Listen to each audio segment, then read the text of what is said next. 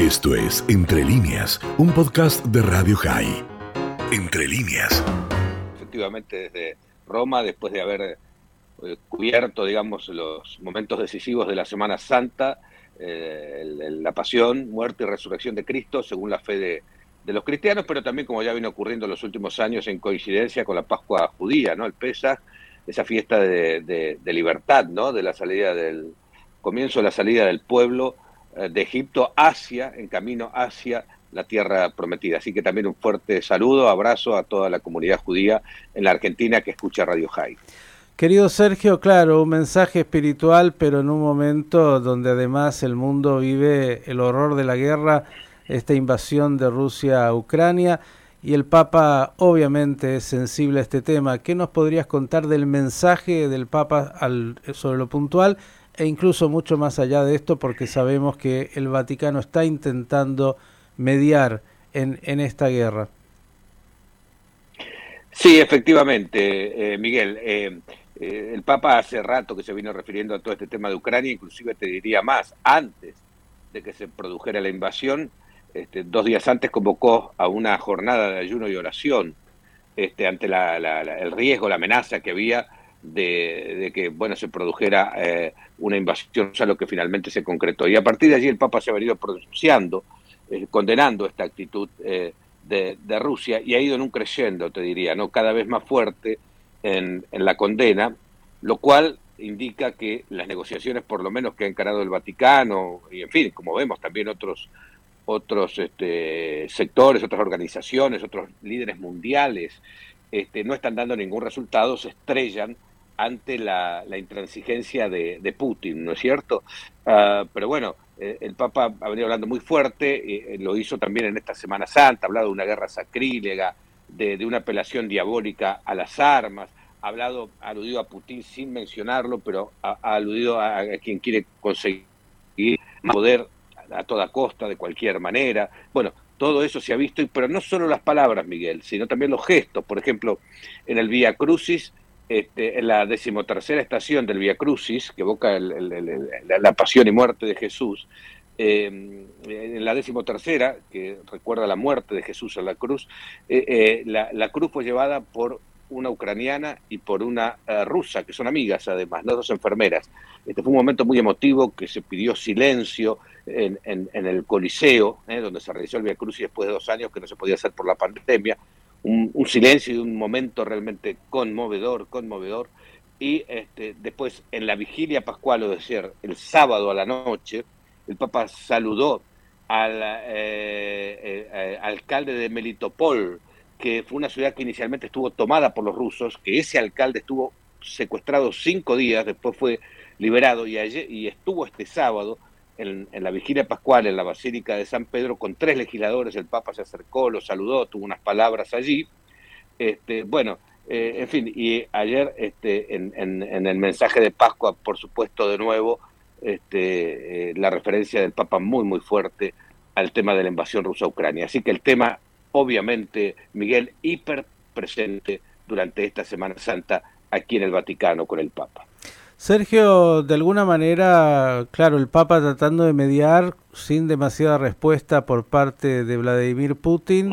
Eh, algunos dicen el Papa tendría que ir físicamente a Ucrania, estar presente. Otros dicen tiene un frente con la Iglesia eh, rusa ortodoxa que ha bendecido de alguna manera esta guerra eh, de invasión a Ucrania. Se habló incluso de un posible viaje del Papa a Tierra Santa y quiero preguntarte para un encuentro con el patriarca ortodoxo ruso, ¿qué sabes al respecto?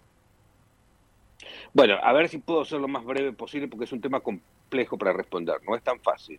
Eh, a ver, eh, el tema es el siguiente. Evidentemente, recordemos que el presidente de Ucrania, Zelensky, lo invitó al Papa a ir a Ucrania. Eh, también el intendente de Kiev ha dicho que es la persona más esperada en Ucrania el Papa, ¿no es cierto? Obviamente en el marco de, esa tragedia, de esa masacre, de esa desesperación que está viviendo el pueblo ucraniano, este, en fin, un, gesto así del Papa, en fin, una personalidad espiritual, lo que fuere, siempre ayuda y abre la esperanza, qué sé yo. Pero eh, es un tema muy complejo ese, Miguel, porque eh, el Papa, a ver, el Papa y el Vaticano lo que consideran es que, eh, eh, digamos, lo que tiene que haber es una contribución efectiva a que se pare la masacre, a que se detenga la masacre, a que se pare la invasión. Este es el punto de la cuestión. Si el Papa va, bueno, habría sí algunas cuestiones de seguridad, no solo del Papa, el Papa si arriesga su vida, pero si eso sirve, este, le importaría poco, pero a la gente que lo rodea, a, hay alguna congregación de gente, gente que se congrega en torno al Papa, hay un riesgo de seguridad, ciertamente,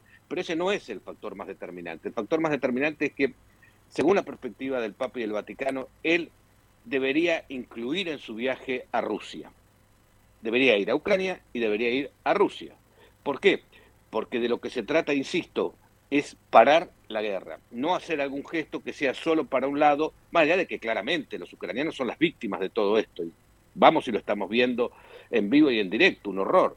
Pero él, insisto, el objetivo es parar la invasión, y para eso tiene que también incluir a Rusia, no la puede dejar afuera Rusia. Y hoy un viaje a Rusia parece muy difícil, porque si bien él tuvo mucha vinculación con Putin, es decir, mucha vinculación. Putin lo vio, lo visitó varias veces, le mandó un saludo por su cumpleaños este, en diciembre pasado, las relaciones están interrumpidas.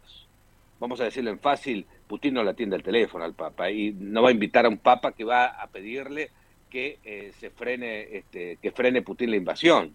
Eh, eh, eso se ve muy difícil y además, como muy bien decís vos, tiene el frente de la Iglesia Ortodoxa rusa, el patriarca Kirill, que eh, tiene una enorme influencia sobre Putin, que ha bendecido, eh, por decirlo así, la invasión rusa a Ucrania, y que entonces para el Papa no es un, eh, muro menor, digamos, la posición de Kirill. Igual han tenido una teleconferencia por pedido del Papa hace poco, están buscando acercamientos, y ahora se habla de un encuentro con Kirill en junio en, Jerusalén, como también vos hacías referencia, este, pero claro, para para eh, eh, junio faltan dos meses. La guerra es hoy, las muertes se producen diariamente. Este, parecería ser que es muy lejano eh, e-, esa fecha de ese encuentro que todavía está, aclaremos, en borrador, ¿no? Sergio, un tema más mundano, ¿cómo lo has visto a Francisco? ¿Tienes un contacto con él estrecho desde tantos años? Bien, lo, eh, tiene el problema, bueno, que se le ha ido complicando con la edad, tiene 85 años, ¿no? El problema de la rodilla, de, sus articulaciones, de todo lo que ya sabemos, y eso la verdad que cada tanto recrudece, y es un problema, este, digamos, para movilizarse, bueno, algunas celebraciones que no pudo estar, este, o no pudo estar, digamos, estuvo en todas, pero no pudo estar de pie, o no pudo hacerlas de modo completo, por ejemplo, en la pasión del Señor el, el, el, viernes a la mañana, eh, que se pone... puesta el piso, eh, delante de la cruz. Bueno, todo eso no, no, no, no, fue posible hacer, pero, pero no es un problema grave, pero sí es un problema muy molesto, ¿no es cierto? En cuanto a su movilidad, eh, parecería ser que ahora se está recuperando, son subes y bajas de, de subas y bajas de, de, de, esa cuestión que te aparece, vuelve, no vuelve, obviamente está en tratamiento kinesiológico permanente, este, pero por lo demás está perfectamente bien con su cabeza, sumamente lúcido, no, no, realmente muy, pero, pero muy bien, por tanto nada, nada grave, pero sí visible, digamos así. Y como hablamos de temas mundanos, no se te puede no preguntar lo habitual. ¿El Papa va a venir en algún momento a la Argentina? Por otro lado, sabemos que ahora va a recibir al canciller Santiago Cafiero, que hay otros cuantos que quieren encontrarse con él. Eh, ¿Qué se puede decir de este Papa argentino, el primer Papa de, del, del, del final del mundo, pero que no viene a su tierra? No, lo que se puede decir es que mm, por ahora no, no, yo no veo realmente la posibilidad de que el Papa venga. No, sinceramente no, no lo avisoro, no veo esa posibilidad. Creo que, en fin, es una interpretación muy personal la mía, ¿no? Pero creo que los ánimos en Argentina están, están muy caldeados. Ah, eh, el Papa ha recibido muchas críticas en Argentina, esto está a la vista. Eh, y, bueno, él si va a la Argentina evidentemente quiere hacer una contribución a la, a la unidad. Es un Papa de, oriundo de Argentina. Entonces, realmente él quiere que su paso deje alguna huella, pero para eso tiene que haber un clima un poquito mejor. Evidentemente, alguien me dirá, acá la biblioteca está dividida. Algunos dicen que si va, haría ahí en ese momento una contribución a la unidad de los argentinos. Yo creo, insisto, que la herida está demasiado abierta y debería cerrar un poco. No digo que sea la Argentina el paraíso terrenal, que nunca va a ser, pero tendrían que aplacarse un poco los ánimos. Y eso hoy realmente eh, Miguel, yo no lo veo, sinceramente te digo, no lo veo. Mire, el Papa se arriesga a tratar de intervenir en una crisis como la que tiene Rusia y Ucrania, que es de esta magnitud, y usted me dice, en la Argentina todavía no está preparado. Digo, qué cosa, ¿no? Lo que es un primer Papa de la Argentina tal vez va a ser el único en la historia, quién lo sabe, porque realmente es un hecho inédito y impensable, y el hombre no ha podido visitar su tierra por estas pequeñeces nuestras. Todos aquellos que le están pidiendo audiencia, muchos, ¿no, Sergio? Sí, por supuesto, y ahora después de la pandemia, que hay un poco más de actividad, este, y él algunos recibe, ahora hizo una cosa muy grande, ha recibido algunos, sí, otros no. Está recibiendo, yo quiero hacer una aclaración porque me parece importante. Este, él ha recibido y recibe a, políticos, digamos, ah, recibe a todo el mundo en primer lugar, ¿no? Recibe además a gente simple, argentina, no, no, no necesariamente políticos, a gente importante, entre comillas. Pero además de eso, en cuanto a los políticos en particular, que ahora parecería ser que está recibiendo algunos, eh, él recibe de todos los partidos políticos. No, no, no, no es que solo recibe a, miembros del gobierno, a peronistas o a cosas por el estilo. Eso no es verdad, no es verdad. Recibe a todo el mundo en la medida que puede. Bueno, que se va haciendo una... Tampoco está todo el día ocupándose de la Argentina, como vos decís, tiene problemas gravísimos este, en el mundo de qué, de qué ocuparse pero recibe realmente a, personas y a políticos de todas las tendencias posibles. No hay ninguna eh, preferencia en particular. Obviamente, si esa persona tiene más autoridad, este, está en un gobierno, bueno, hay un gobierno, pero, pero también recibe a gente de la oposición. este, no, no, no, no, no, no, no, no me parece que, que él se esté en ese sentido parcializando para nada. La última, ahora sí, agradeciéndote porque lo que nos has dado es un panorama tan preciso de alguien que está en el corazón del Vaticano y que es muy cercano a todas las fuentes vaticanas, Sergio Rubín. Y el bautismo de Francisco, ya que hablamos de Francisco, ¿hará el bautismo de, del hijo del presidente? Por la información que yo tengo, no. No, eso no va a pasar. Por la información que yo tengo. No, no va a pasar, Miguel. Querido Sergio Rubín, siempre el agradecimiento por tu amistad recordar muchos momentos que hemos compartido, incluso yo no voy a olvidar jamás esa nota que me hiciste ahí en Auschwitz, en la visita del Papa justamente, y que fue tan significativa. Como siempre, gracias. ¿Cuándo regresas por estas tierras? Y todavía tengo unos, unos, cuantos días más aquí. Lo que pasa es que con la, yo venía cada rato por mi trabajo, obviamente, ¿no? Y con la pandemia se cortó, hacía más de dos años que no venía.